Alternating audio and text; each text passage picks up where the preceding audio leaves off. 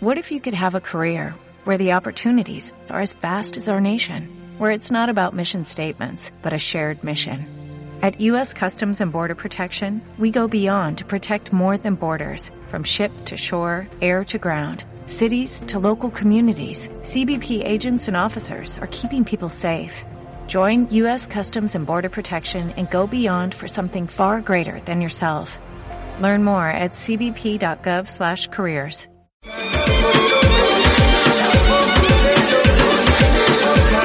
Bienvenido y bienvenida al programa de podcast de turismo sostenible de Travindi en colaboración con Radio Viajera. Soy Rubén Salinas, colaborador en Travindi Español y a través de nuestro proyecto buscamos demostrar cómo el turismo puede ser un generador de impactos positivos tanto en el territorio, en la población local, en el viajero y en la naturaleza. Estás escuchando nuestra quinta temporada de podcast, dedicada a dar visibilidad a profesionales del sector que nos inspiran con su trabajo y experiencias en el camino hacia un turismo sostenible en Iberoamérica. Para cualquier sugerencia o comentario, puedes escribirnos a través de nuestras redes sociales, arroba travindies, o escribirnos directamente al correo info arroba travindi.es. Leemos todos los comentarios y estaremos encantadas de contactar contigo. Hoy tenemos con nosotros a Claudio Salvador, quien es el coordinador para Argentina de Travolution. Travolution es una organización, una red de turismo comunitario que viene trabajando desde el 2011 en comunidades de diversas regiones y países de Latinoamérica, especialmente en Argentina, Chile, Colombia y Guatemala.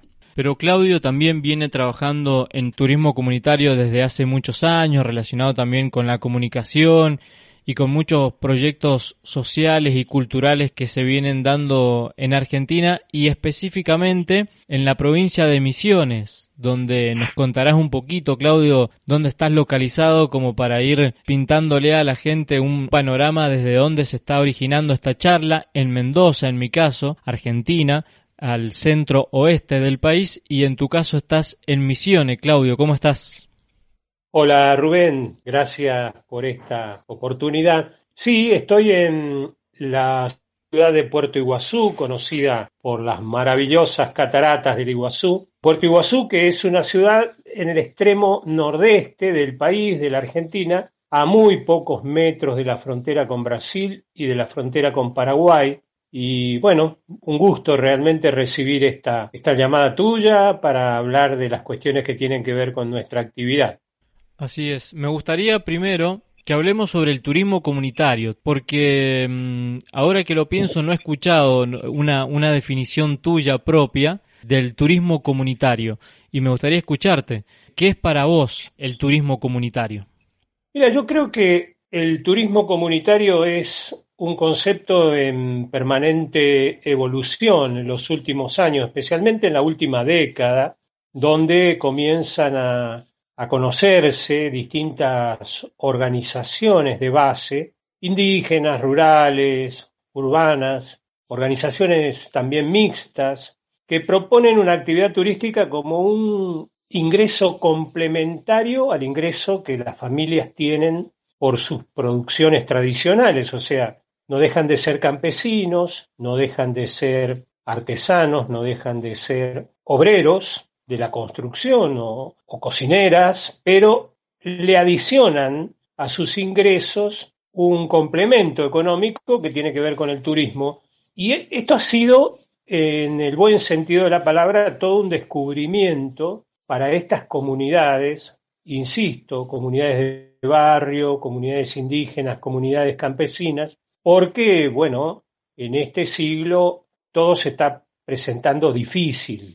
El cambio climático, las prolongadas sequías, eh, los distintos fenómenos climatológicos, estos cisnes negros sanitarios como el que estamos viviendo, atravesando en este momento, ¿no? que espero que no se repita, que no aparezca otro de otro color, eh, yo creo que esto ha sido todo un descubrimiento porque eh, las familias necesitan incrementar sus recursos y fundamentalmente también necesitan mejorar su calidad de vida en el contexto que hoy les toca vivir, que es muy diferente al que caracterizaba al campesinado hace 100 años o a las comunidades indígenas. A partir de la colonización, de la conquista, todo cambió. Y nos parece, por lo menos a quienes sostenemos este criterio de trabajo, que está muy bueno porque de repente comienza a mostrar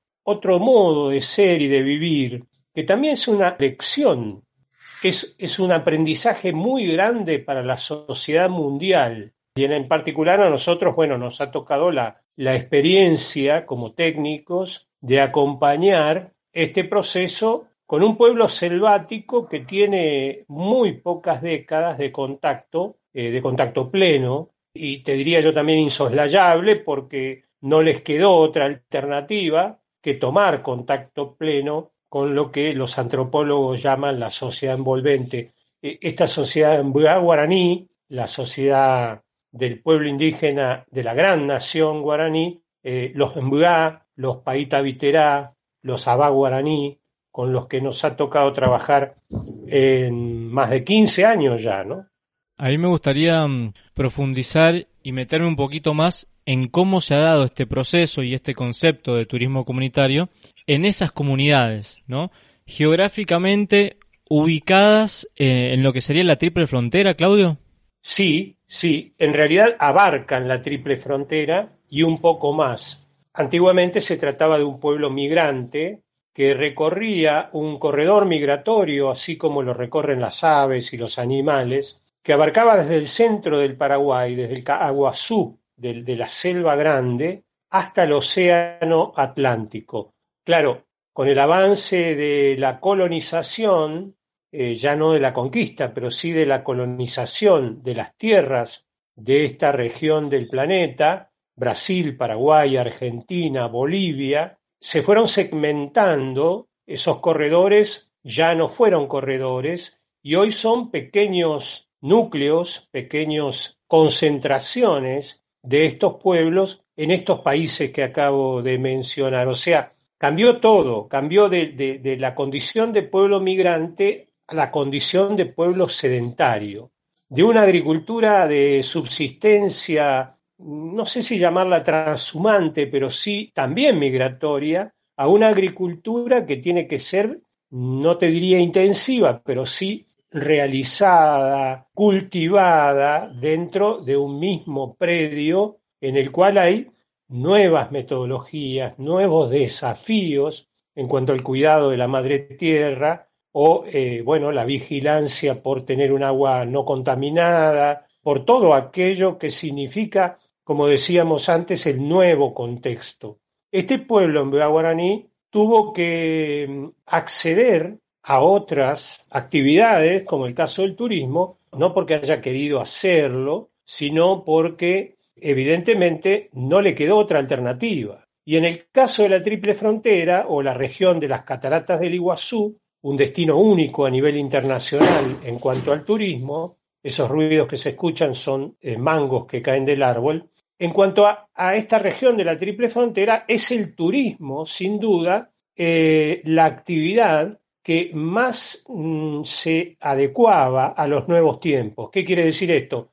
Encontrar en el turismo también un vector de identidad, un mensaje que pueda interesar al viajero, y ahí es donde entra muy fuertemente el viajero comunitario, que puede interesar al viajero, conocer una cultura que durante más de 11.000 años, en lo que conocemos como Latinoamérica, ha vivido sin depredar, ha vivido sin violentar a la madre selva y que hoy, ya sin selva, tiene que recrear su modo de vivir y su espiritualidad en un contexto de despojo, donde casi nada le ha quedado. Sin embargo, ahí están, íntegros de pie. Claro. ¿Y cómo fueron esos primeros años de turismo eh, en estas comunidades? ¿Fue algo que se fue dando espontáneo? ¿Hubo una planificación? hubo apoyo del, del, gobierno local o de los gobiernos locales, de cooperaciones internacionales. ¿Cómo, cómo fueron esos primeros años o esos primeros pasos de las comunidades incorporando el turismo a sus actividades económicas? Yo creo que cabe la la metáfora perdón, de, la, de la selva también aquí, ¿no? Cuando uno abre un, rumbo en la selva, más allá de la pericia, más allá del conocimiento que pueda tener, siempre es sorprendente el camino con el que se va encontrando, las dificultades, las amenazas con las que se va encontrando, las oportunidades con las que se va encontrando. Abrir ese rumbo en esta selva nueva, así lo llamaba Rufino, uno de nuestros compañeros, una selva nueva, ha sido toda una experiencia, un proceso de idas y de vueltas, de grandes logros y también de importantes fracasos que hemos tenido que ir analizando y aprendiendo. Nuestra característica es que trabajamos de manera intercultural. No hemos dejado de tener como base de nuestro trabajo la educación, la capacitación apropiada, intercultural y bilingüe con parejas pedagógicas que nos han acompañado y que estamos acompañando nosotros desde hace 15 años en una escuela en la selva, la escuelita de la selva, la escuela se llama Yayuca Ibapotí, que es el nombre de la abuela, la abuela es la líder, la que dirige la comunidad, y bueno, todo esto ha sido, como te digo, una experiencia, porque venimos de un contexto de, explotación, del indígena como objeto de exhibición, como show turístico, y salimos de eso no con pocas dificultades, no sin retrocesos, no sin especulación por parte del mercado turístico convencional que le conviene un indígena para mostrar y un indígena con derechos a veces molesta. Pero poco a poco la misma sociedad turística va entendiendo, va entendiendo que ese cambio se produce y las autoridades turísticas, el gobierno turístico de la provincia, anuncia ya un marco regulatorio este año pasado, el 2020, no, no pudo avanzar por los motivos que son obvios, pero anuncia un marco regulatorio para el turismo indígena en la provincia de Misiones, específicamente para el turismo indígena. Y también anunciamos, a partir de Proyecto Mate, Travolution y la Escuelita de la Selva, educación terciaria especializada en turismo indígena, ¿Por qué? Porque no se sale de otra manera. El camino es la educación y la sensibilidad social, no la responsabilidad social, como muchos dicen, como un acto de, de, gente bondadosa, que permite o que es benevolente con el más pobre. No, la educación que nos lleva a un ejercicio del derecho al trabajo en condiciones de equidad, en condiciones de respeto. Entonces, eso yo creo que es lo más importante que podemos mostrar. ¿Cómo llegamos a esto? El anuncio de una escuela terciaria, el anuncio por parte de la autoridad turística de la provincia de un marco regulatorio, con muchas marchas y contramarchas, Rubén, muchas, pero muchas, muchas desilusiones, lágrimas también en algún momento, y también viendo ahora todo ese recorrido, decir, bueno, había que pasar por esta situación. Y en las comunidades, claro, fíjate vos que hay comunidades que son señeras, que son las que marcan el rumbo, que han tenido en el año 2019 eh, más de 6.000 visitantes en el año. Uno puede decir, es muy poco. 6.000 visitantes en un lugar que recibe un millón y medio, las cataratas reciben un millón y medio, solo 6.000, solo 6.000. Pero si uno pondera el ingreso económico y la forma eh, paulatina con el que se va incorporando la actividad turística a la comunidad, uno dice, pero bueno, 6.000 visitantes representan un ingreso que nunca antes había tenido esa comunidad indígena. Y aunque se molesten algunos políticos cuando lo decimos, en la Argentina, pero especialmente en Misiones, la desocupación, no, tendría que decir, mejor dicho, el desempleo, el desempleo formal, donde, mejor dicho, la falta de empleo formal, donde no hay seguridad social, donde no hay aportes jubilatorios. En la Argentina puede estar en, el 11, en el 12%, no sé cuánto está en este momento, de la población económicamente activa. En las comunidades indígenas guaraníes originarias, ese porcentaje llega al 97%. O sea, solo un 3% de los hombres y de las mujeres que pueden trabajar en condiciones dignas, en el sentido de tener ingresos, tener seguridad y tener aportes jubilatorios para el futuro, es solo el 3%. Es, una, es algo increíble, parece que estuviéramos hablando del siglo XVII, pero estamos hablando del siglo XXI y esto continúa siendo igual. Poco a poco comienzan a existir jóvenes que no abandonan el amor por su cultura, jóvenes que se reciben de la escuela secundaria, del nivel secundario, esto es un fenómeno de los últimos 10 años también, ellos quieren capacitarse, quieren perfeccionarse, quieren ser líderes de estos procesos, pero ya quieren ser profesionales en el tema del turismo indígena. Y bueno, y eso es lo que estamos buscando ahora. Claro, y, pensaba en lo, importante de la perseverancia, ¿no? En ese trabajo de, años, de idas y venidas, como vos decías, la importancia de, de la perseverancia, de seguir en el camino. Y me imagino que ese camino habrá dejado grandes enseñanzas que me gustaría escuchar y me parece que también es importante compartir ¿no? las enseñanzas que ha dejado y que seguirá dejando, sin dudas, pero que hasta hoy ha dejado todo ese proceso de largos años de trabajo junto a las comunidades en esto del turismo. Sí, sí, el, camino se inicia con la recuperación de la tierra de una de las comunidades en el año 2003. La eh, propuesta educativa nace en el 2005, cuando se tomó conciencia de que el lugar donde la comunidad estaba viviendo era el último, no había otro lugar donde ir, es lo que hablábamos al principio, dejó de ser migrante ese pueblo y en este lugar tenemos que asentarnos para muchas generaciones, por lo tanto tenemos que tener un proyecto. Ahí tuvimos, no sé, estas cuestiones que, vienen del cielo, ¿no? Porque apareció un, un proyecto canadiense aliado con la Argentina y ahí pudimos comenzar el proyecto MATE, proyecto del modelo de autogestión para turismo y empleo. Nosotros estuvimos, bueno, en mi, en mi caso en particular, coordinando ese proyecto hasta el día de hoy en la parte, digamos, la coordinación general. Mi compañera Viviana sigue coordinando pedagógicamente el proyecto MATE.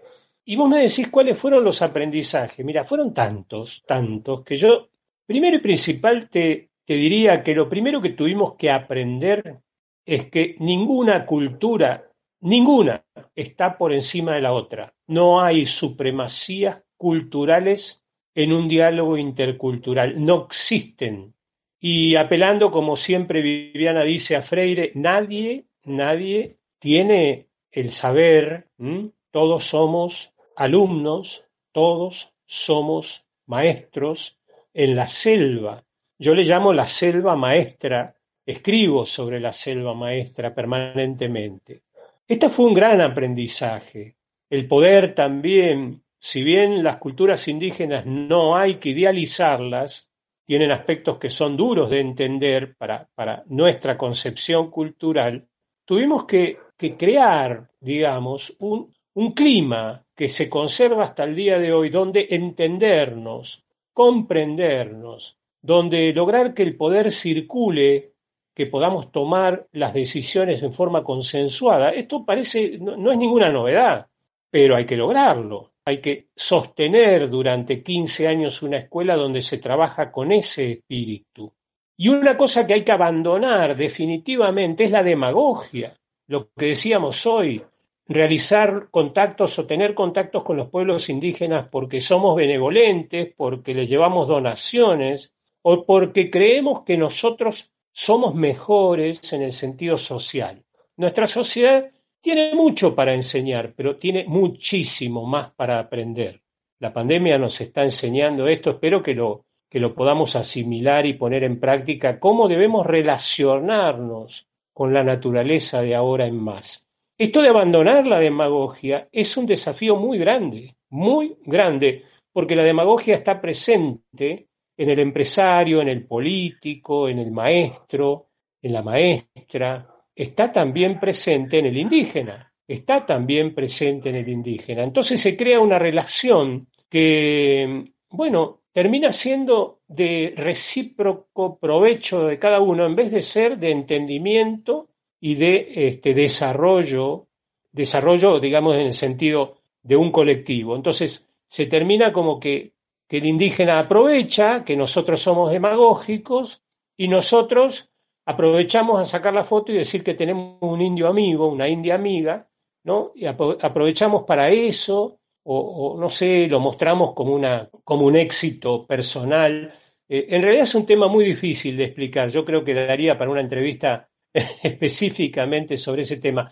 Pero creo que estos dos o tres factores que te acabo de nombrar son los aprendizajes más grandes que hemos tenido. Sin duda que quedaría para varias entrevistas.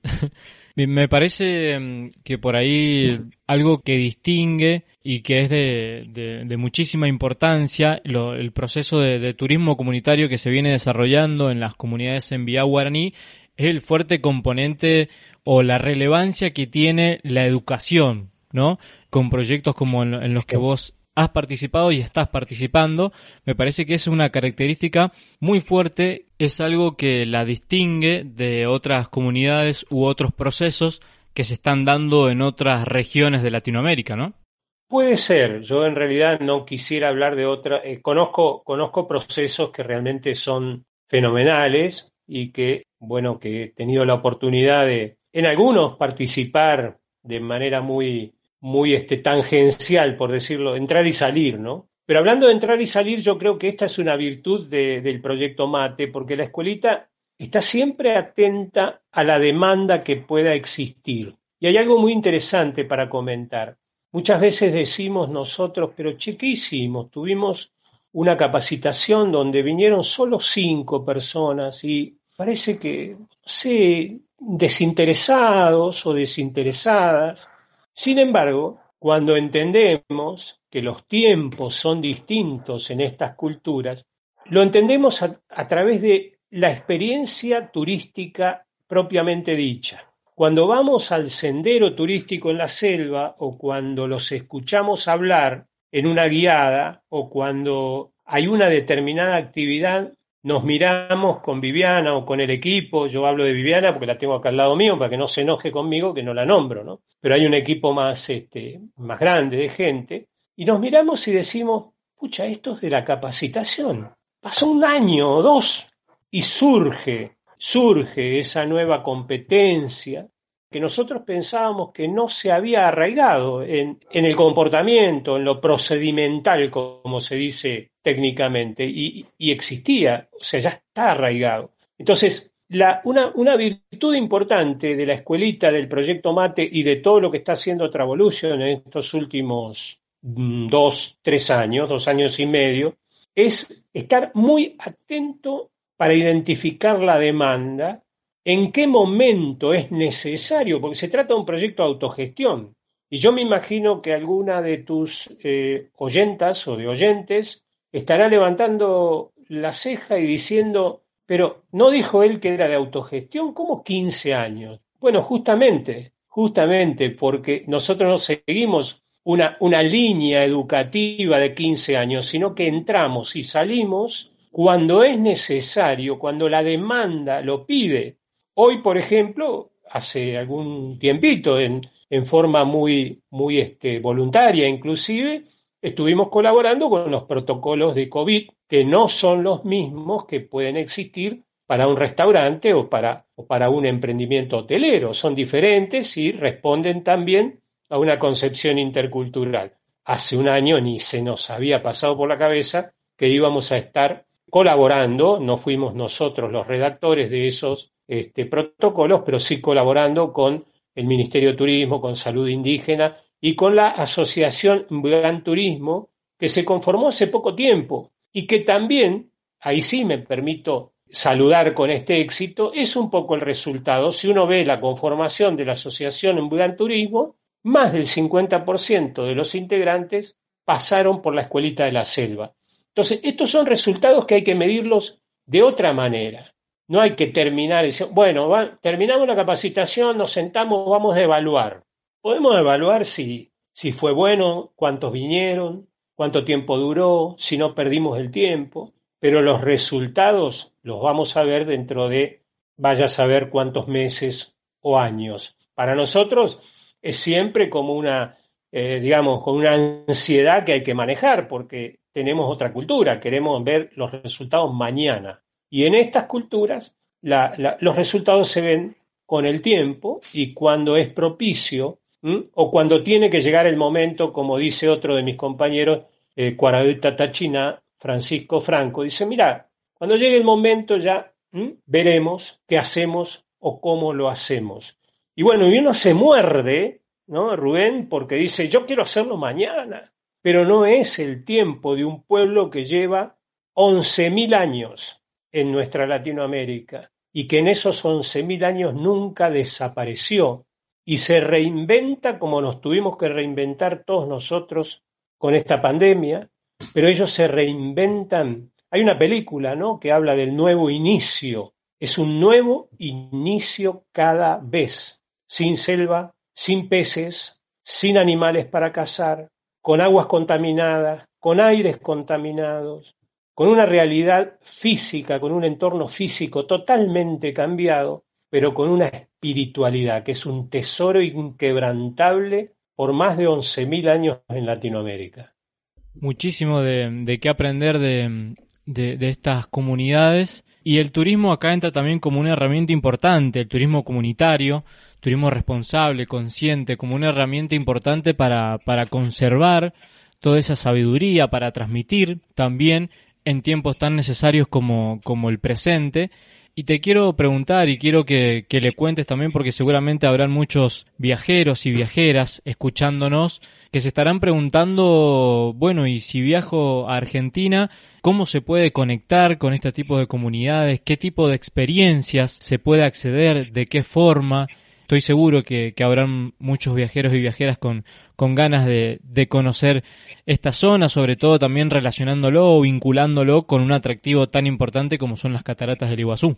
Sin duda, ¿no? Eh, uno para, para visitar las cataratas del Iguazú cruza el mundo, me gusta decir a mí, ¿no? No hay ninguna duda. 275 saltos de agua, en algunos casos de 70, 80 metros de altura, creo que hasta 90, compartidos con Brasil y Paraguay en una selva que tiene mucho de, lo prístino, de lo original, ¿no? Tiene mucho, árboles de 40, 50 metros de altura, y un pueblo, un pueblo originario de esa selva que pasó por todas estas experiencias que estábamos comentando y sobreexistió, por decirlo de una manera elegante, a la evangelización, hoy tiene todavía sus, su espiritualidad.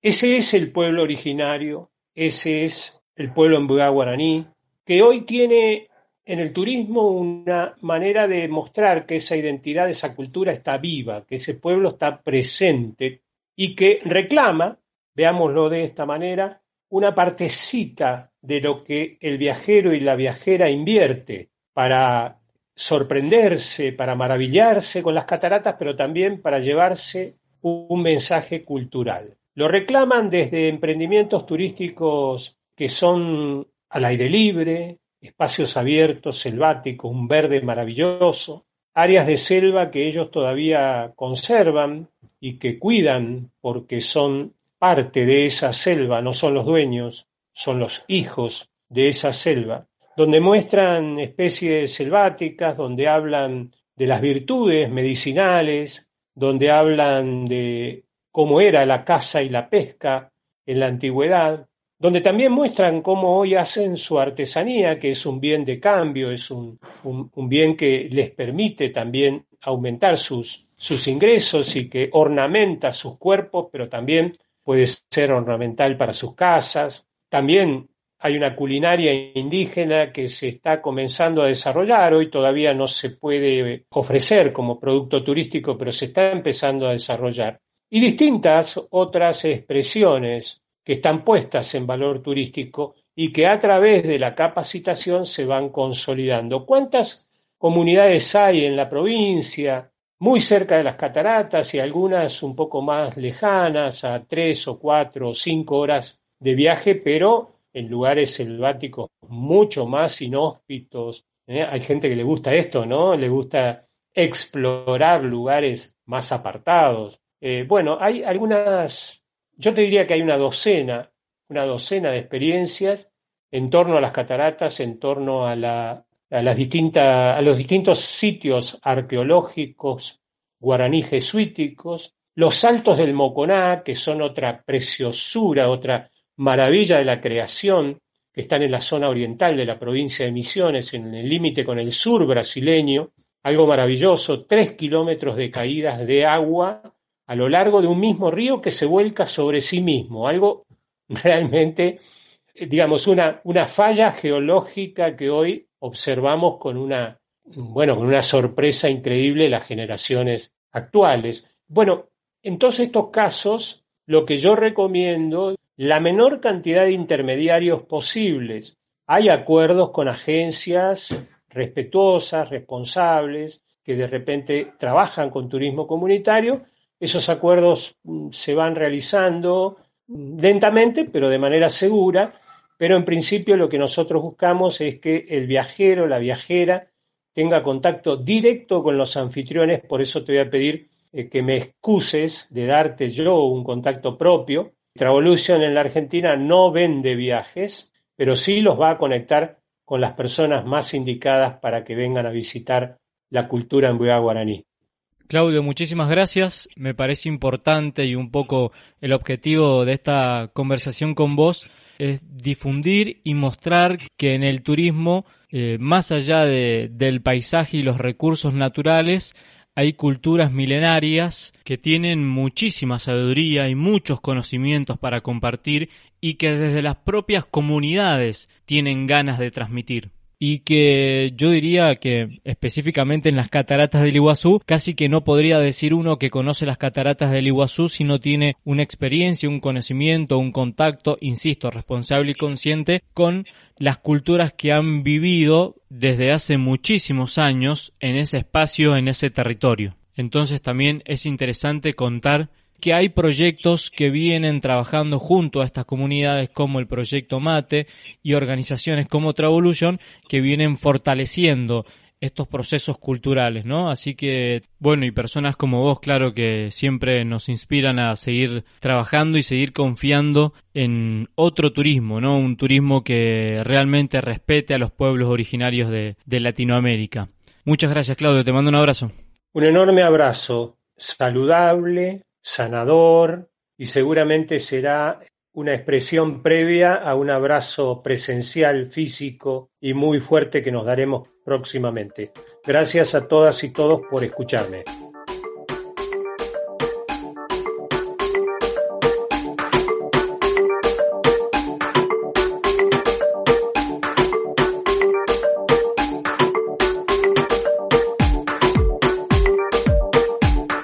Que hayan disfrutado de este episodio del podcast de Travindi en Radio Viajera y para más información con respecto al turismo sostenible les recomendamos e invitamos a visitar las redes sociales de Travindi, arroba Travindi, guion bajo es en Instagram, Twitter, Facebook o LinkedIn. Y también les recordamos de visitar nuestra nueva página web www.travindi.es. No dudes en contactar con nosotras si te gustaría participar en nuestro programa de podcast o colaborar con Travindi en cualquiera de las modalidades disponibles en la sección de colabora de la web.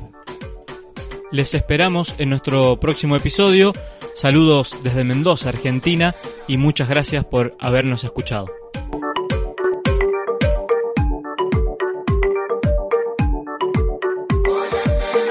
Descarga ya la aplicación móvil de Radio Viajera totalmente gratis, sin planes premium y con todos los podcasts geolocalizados, los destinos contados por periodistas y bloggers de viajes en primera persona, para que no te pierdas ningún detalle en tu próxima escapada.